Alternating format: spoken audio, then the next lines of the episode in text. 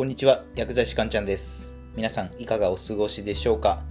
今日もですね、ラジオをコツコツ撮っていくんですが、今日僕はね、お仕事お休みなんですよ。まあ、お休みだからといってね、何か特別、えー何かをするわけでもないんですが、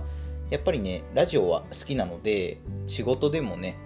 プライベートでもラジオは毎日撮っていこうかなっていうふうに今のところね、考えてます。今日はですね、えそういったことに関連するお話で、えワークライフバランスを考えていては幸せになれない理由って何ですかっていうことで、えお話をしていきます。ワークライフバランスですね。皆さん聞いたことありますかね？よくワークライフバランスを考えましょうみたいなことよく言われると思うんですけれども、今の私たちに結構密接に関わりのあるテーマではあります。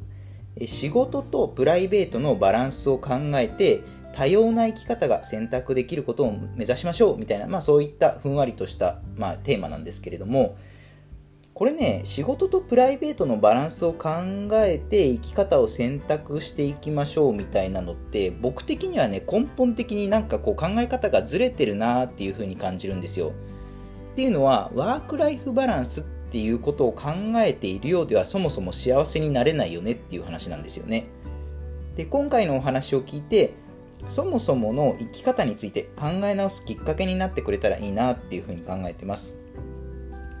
では早速ね今日の結論なんですがワークライフバランスを考えていては幸せになれない理由。それはですね自分の人生の時間を消費することが前提だからです。自分の人生の時間を消費することが前提だから。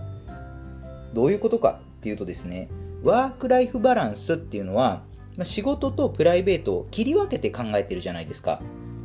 ワークの時間を減らしてその分プライベートでの時間が増えれば幸せですよねみたいなそういった考え方ですよね。ざっくり言うとですけどね。つまりこれって自分の時間を切り売りして働いて稼いだお金を、えプライベートで使うっていう考えじゃないですか。自分で、まあ、自分のね時間を切り売りして、え働いて稼いだお金をプライベートで使って消費していく。つまりこれって仕事は我慢して行ってでプライベートで楽しむっていう、まあ、そういった考え方ですよね。これって仕事での時間を消費する。まあ、ひいては人生の時間を消費するっていう考え方になってるんですよね。これだと幸せになれないですよね。っていうふうな、えー僕の意見なんですけれども、じゃあどうやったら幸せになれるかっていうことなんですが、アクションプランとしてはですね、ワーク、アズライフで生きていった方がいいかなって思ってます。そう、今まではワークライフバランス、まあ、要は仕事とプライベートのバランスを考えましょうっていうことだったんですけれども、まあ、これからの時代はですね、ワーク・アズ・ライフ、まあ、プライベートのような、ま、仕事、仕事のようなプライベートみたいな、ま、要はね、仕事とプライベートの境がない生き方の方が良くないですかっていう風なことなんですよね。あ、これ勘違いしないでほしいのが、会社に住み込みで働くとかそういった意味じゃないです。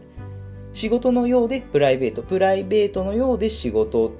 ていうような、まあ、そういった考え方なんですけど、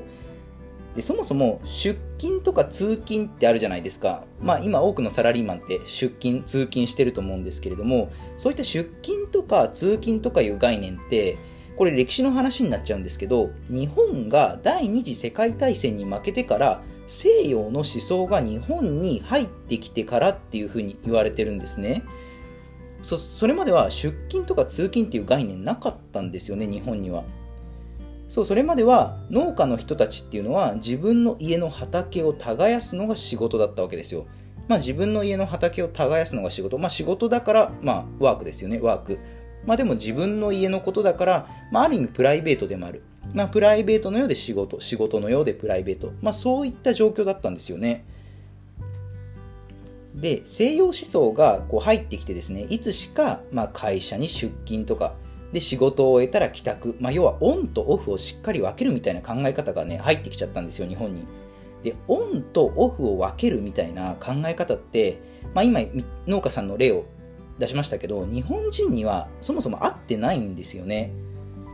そう、昔はね、日本人はもう出勤とか、まあ、通勤とかそういった概念なかったのに、西洋思想が入ってきたせいで、オンとオフっていうのがこう出てきちゃったので、いやこれ日本人に合ってない状況ですよねっていう話なんですよね。やっぱりね人生で大切なのは時間なんですよ、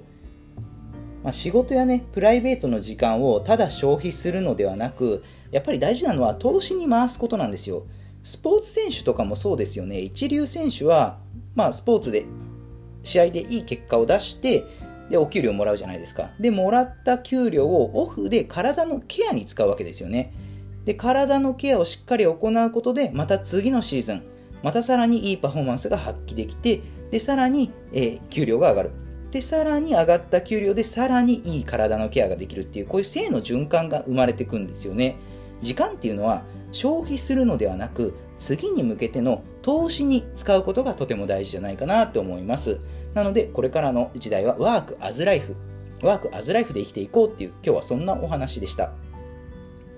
では最後まとめになります。今日のテーマですね。ワークライフバランスを考えていては幸せになれない理由。それは自分の人生の時間を消費するっていうことが前提になってしまってるからですね。アクションプランとしてはワークアズライフで生きていきましょう。仕事のようでプライベートプライベートのようで仕事。そういった生き方ですね。時間は消費するものではなく投資に使う、えー、将来へ向けての投資に使うものですっていう。今日はそういったお話でした。では以上になります。いかがだったでしょうか？あなたの人生がグッドライフになりますように。薬剤師かんちゃんでした。では皆さん良い一日を。